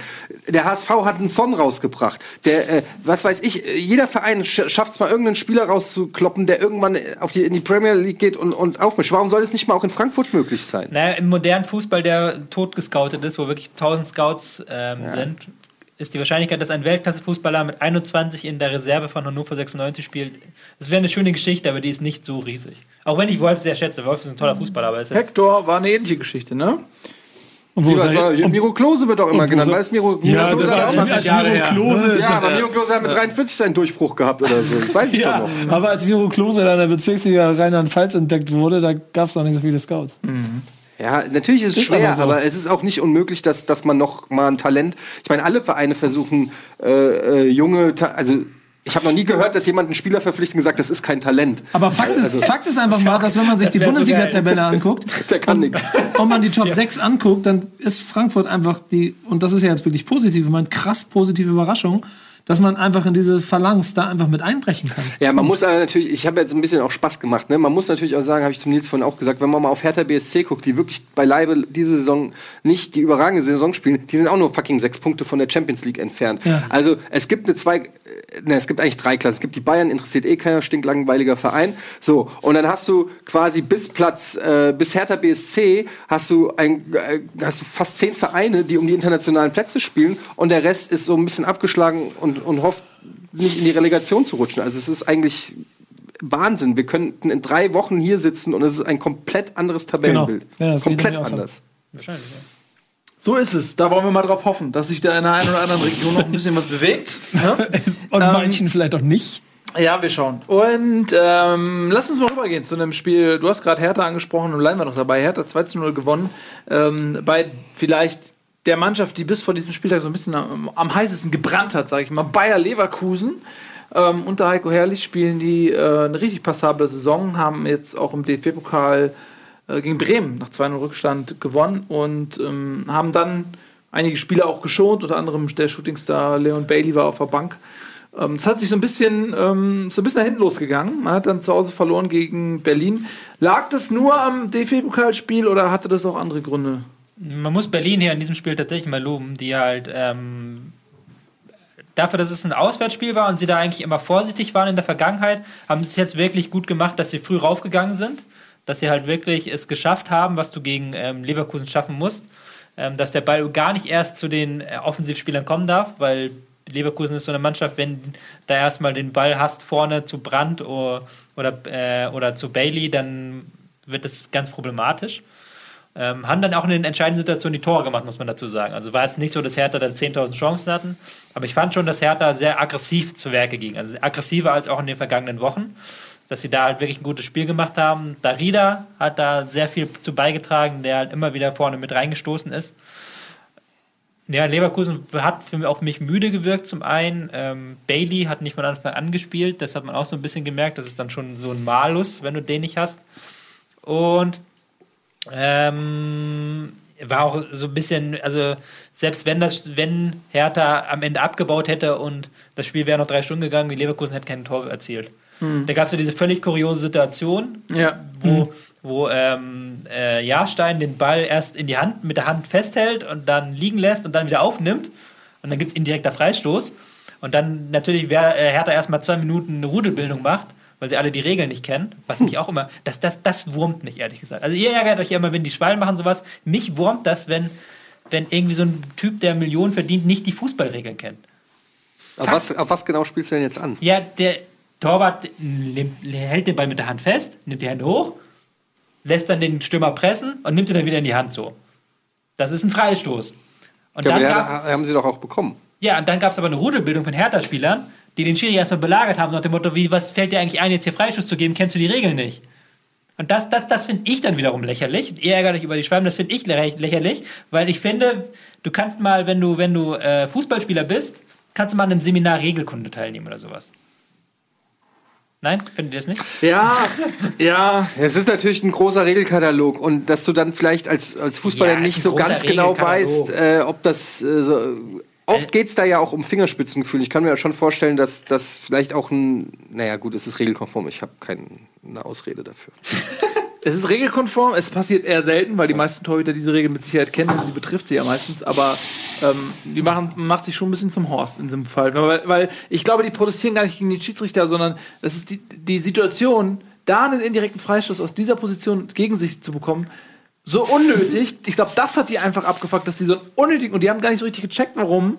Und der Schiedsrichter ist halt der, der Go-To-Guy. Wo sollen sie sonst denn mit ihrer Verzweiflung? Wir hätten auch den Torwart anbrüllen können. Ja, Also aber das das, würde ich mal geil finden, wenn sie einen eigenen Torwart prügeln würden auf dem Feld oder ja, so. aber Nein, zerfleischen okay. sich ja nicht gegenseitig. Aber worauf ich hinaus wollte ja eigentlich war, völlig bizarre Szene, dann Freistoß aus, aus äh, acht Metern oder so, indirekter Freistoß, erst auf der Linie gerettet, dann noch an die Latte und dann nochmal auf der Linie gerettet. Aber gab es da nicht auch zum Beispiel, sind, ist die Mauer nicht viel zu früh rausgerannt? Ja, na klar. Aber Alter. das, das sind so, da denke ich mir immer so, ey, was ist, was, was seid ihr denn, ich will die Schiedsrichter nicht beleidigen, aber Liegt ich denke mir dann, was seid ihr denn für Ach, jetzt, jetzt hör auf so, auf so einer Klappe. Ich sag Oh, das der, ja nur, der Ball Ball zu machen. Der Ball ist auch drei Meter weit. Kannst du bitte noch einen halben Meter zurück an der Seitenlinie für den Einwurf? Auch der Ball ist drei Meter zu weit nach aber vorne. wie, wa- bist du jetzt gegen mich oder für mich? Nein, das ist Quatsch, Alter. Das ist doch, natürlich, natürlich laufen die zu früh raus. Ja, aber- aber in so einer die einzige, Situation- die einzige scheiß Regel, die bei so einem, in so einem Bundesligaspiel eingehalten wird, ist die Freistoßabstandlinie, weil er diesen Scheiß. Das ist deine Argumentation? ja!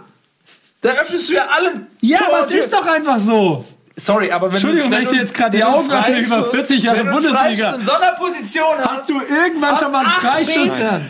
Da Hast du irgendwann schon mal einen Einwurf gesehen, der an der Stelle ausgeführt wurde, wo er. Ja, aber das ist doch nicht das Gleiche. So schon ein mal einen Einwurf. Elfmeter gesehen, der wiederholt wurde, weil, weil die Leute zu früh in Strafraum Willst sind? allen, ja! willst du allen Ernstes einen indirekten Wenn Freistoß, acht Meter vom Tor, noch dreimal wiederholen, weil die Spieler einen Naja, Meter aber, nach vorne der, gegangen aber wo ist denn der Vorteil von diesem, sag ich mal, sehr geilen Freistoß, wenn, wenn die Leute zu früh rausrennen? Dann ist es kein Ja, aber Vorteil ihr mehr. versteht mich nicht. Ihr habt ja inhaltlich recht, aber in der, in der Realität ist das Quatsch. Ja, aber wie, Ja, wie sehr kann sich ein Schiedsrichter selbst bitte schön die Autorität entziehen, indem er das ganz genau sieht? Hey, hallo, einige Leute in diesem Raum, alle in diesem Raum erziehen Kinder. Ja?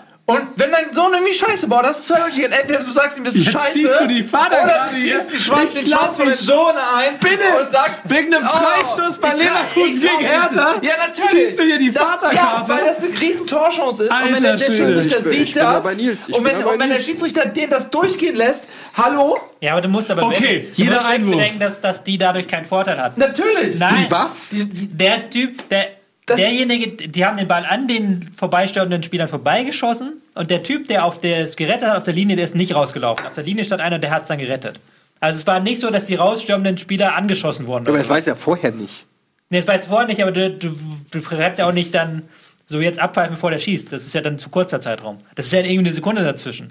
Und ich finde das schon okay, dann Fingerspitzengefühl, wenn die dadurch keinen Vorteil haben, dass du es dann nicht zehnmal, genauso beim Elfmeter. Beim Elfmeter hast du auch tausend Szenen, wo einer zu Jedes früh Mal ist der. Kicker. wird ja guckt, euch mal, guckt euch mal die letzten 100 Ja, Elfmeter an und 99 Mal ist der Torhüter zu früh gesprungen. Ja, dann, dann ist es trotzdem, weißt du was? Die, die Schiris, ne? Da, das, da wollte ich eigentlich hin mit Weicheier. Das ist genau, weißt du, so Meter für Meter erobern die sich äh, ihr, äh, ihr Territorium, die Spieler, tanzen denen auf der Nase rum. Äh, auf der einen Seite, jede Scheiße wird gepfiffen. Aber seht ihr mal zum Beispiel, bei- wenn irgendein Freistoß ist, ne? Was die Spieler immer machen, die stellen sich vor den Ball. Mega clever. Ey, ich möchte, ich, ich den möchte echt gerne wissen, wie du beim TSV Aden und Fußball gespielt Du warst echt ein, du warst ein dankbarer Gegenspieler, glaube ich. Nee, weißt, nein, weißt du, was der ich hat weiß? ja die Regeln Weißt du, gehalten. was ich für ein Ja, Typ war? 100%. Ja, ich Ja, ich habe genau ja, das du- gemacht, Ja. solange bis jemand kam und gesagt hat, weißt du was, pass auf, ich war, so, ich war standst immer exakt so, schön dabei. nee, ich war Oh, so er macht Assi. Einwurf, Ich war. Ich exakt gehe so ein- 4,26 Meter Nee, ich war exakt so ein Assi. Ich habe das bist du genau, immer noch. Ich das hab schon alles ein ausgereizt. richtiger Wiesel. Ich habe auch so, wenn jemand schneller war als ich, habe ich den so, so festgehalten, deine Schiri ist nicht gesehen. Ja, endlich! Und solche Sachen, aber weißt, weißt du was? Und das, und das Ja, aber das heißt doch nicht, dass es erlaubt Weil ist. kam, weißt, Nein, sag ich doch weißt du, was nicht. nicht geklappt hat, wenn Schiri aufgepasst hat? Ich weiß doch genau, bei dem Freistoß, da stand, da stand die, da wollte ich den provozieren oder was und da hat mich so fünf Meter und dann sagt er, geh weiter nach hinten, sag ich zu ihm, ja, ja, wohin denn? So. Und dann sagt er, gleich vom Platz, wenn du, wenn du dich nicht verpisst. ungefähr. genau. Und ich, was ich gemacht habe, Weißt ich, hab, du- ich bin schnell zurückgegangen. Ich habe ich hab in meinem Leben, ich habe in meinem Leben ungefähr 400 Herren Fußballspiele gemacht. Ja. Ich habe Gefühl, es gibt keine Statistik, aber bestimmt mit, bin mit 390 gelben Karten aus meiner Karriere rausgegangen. Jedes verdammte Spiel habe ich all diesen Anspucken. Scheiß gemacht. Nein, ziehen, zerren, vorstellen, alles. Ich habe jeden Scheiß Ja, aber, gemacht. aber das, So Moment, lange, das gehört genau. dazu. Ja, so lange, bis der Schiedsrichter ist. Nico, keiner sagt, natürlich ist es die Aufgabe des Spielers, die Grenzen auszuchecken. darum geht's darum, Nein, darum geht's nicht. Es geht darum, dass der Schiri die Aufgabe hat, diese Grenzen abzustecken. Ja, aber das ist Ja. doch sein Job. Ja, dann, die Ja, machen sie ja exakt. nicht. Aber deshalb müssen sie ihn ja machen. Natürlich versucht der Spieler das absolute Maximum rauszuholen. Aber das kann er ja nur machen, wenn es der Schiri zulässt. Aber da bin ich doch genau bei dem, was Tobi gerade gesagt hat. Wenn du das machst, das würde ja bedeuten, dass du präventiv jedes Mal abpfeifen musst. Nein, nicht präventiv. Doch, sondern wenn's natürlich, in der. Situation. Wenn's was, passiert. ist, was ist denn? Stellt euch mal vor, aus dieser Situation haut, wer war das von außen? Wer das Ding gegen die Latte haut? Irgendeiner Volland. von Volland haut das Ding gegen die Latte, der geht rein. Normalerweise, und das ist alles so schnell, und äh, normalerweise hätte er schon längst pfeifen müssen. Er schießt, der prallt ab, Volland kriegt ihn an den Fuß, bam, und da kann eine Latte rein. Und der Schiedsrichter, naja, der halbe Pfiff darf Sekunde zu natürlich spät, nicht die Mannschaft bestrafen, Pfeift. die, Entschuldigung, die sich ja. regelkonform Entschuldigung, verhalten nein, hat. aber Entschuldigung, Köln, ihr müsst jetzt noch mal einen halben Schritt Ja, aber damit zurück. würde er ja, damit würde er ja die Mannschaft bestrafen. Also das, das ist ja völliger Hirn. Aber jetzt- Deshalb gibt es ja auch die Vorteilregel. Du kannst ja nicht die Ja, Mannschaft genau. Ja, Leute, bestrafen. aber du, kannst jetzt mal, jetzt mal um die den Fahrradkarte Fehler nicht gemacht hat. Wieder auszuspielen. Du kannst ja nicht jedes Mal, wenn dann so ein- irgendeine Kleinigkeit falsch macht, kannst du nicht jedes Mal anbrüllen. Der Gürtel raus. Dann müsst ihr, dann müsst ihr, dann müsst aber- ihr nur noch Ey, anbrüllen. Du musst, du musst, du musst ja gewichten, was, genau. was ist wichtig. Und Okay. da in dieser Situation war es halt komplett Wayne, ob die rausgelaufen sind. Selbst wenn, aber du, das war ja kein Vorteil daraus. Naja, Und es du musst ist halt kein- Ich jetzt auch meiner Metapher rum, was grundsätzlich okay ist. Aber was ich meine ist, wenn, wenn Guckt euch selbst einfach mal nächstes Mal einen Spieltag an. Es ist ein Freistoß, es stellt sich sofort ein Spieler vor Ja, den Ball, gibt- das ist was damit anderes. der Ball nicht gespielt was Das ist eine fucking gelbe als- Karte. Das ist was anderes als Ja, natürlich ist das eine fucking gelbe Karte. Ist- Aber es wird nie im Leben eine gegeben. Nie. Ja! Ja, und deswegen aber das ist doch ständig. genau das, was ich meine mit I don't Fingerspitzengefühl. hate the player, hate the game. Okay, damit können wir ja jetzt dann das Thema beenden. genau. Kommen wir zu Naja. Stuttgart gegen Gladbach. Stuttgart hat 1-0 gewonnen äh, unter dem Trainer, von dem wir immer gesagt haben, wenn einer Stuttgart re retten kann, dann ist es Taifun Korkut. Und so ist es auch eingetreten. Ihr habt es hier Ich zuerst fühle mich gehört. bestätigt. Ja. Bester, Ähm, bester Trainer im Moment. er hat die beste Quote aller Taktisch überragend. neuen Trainer am letzten Spieltag.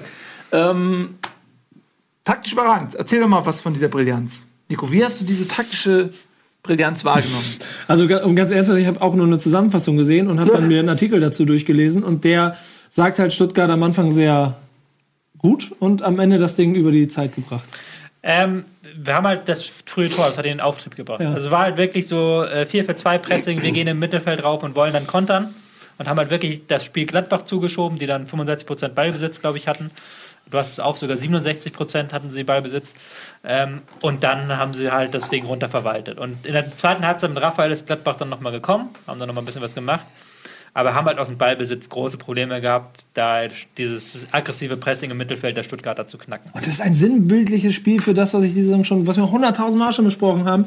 Aber dass diese, dass es einfach auch schlechte Mannschaften oder, oder limitierte Mannschaften schaffen, einfach talentierte Mannschaften so einfach komplett aus dem Spiel zu nehmen. So Her im Prinzip Hertha gegen Leverkusen ja genauso. Hertha macht das auch so kompakt.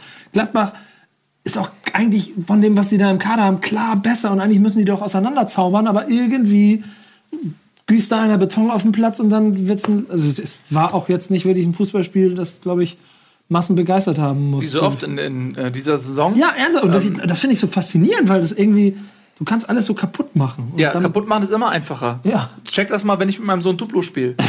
Du baust da Ich baue Mühe. den Scheiß auf und der. Ich hoffe, Ja. du disziplinierst ihn dann auch. Ja, Lo. Holla. Ich hoffe, dann klarer Abstand.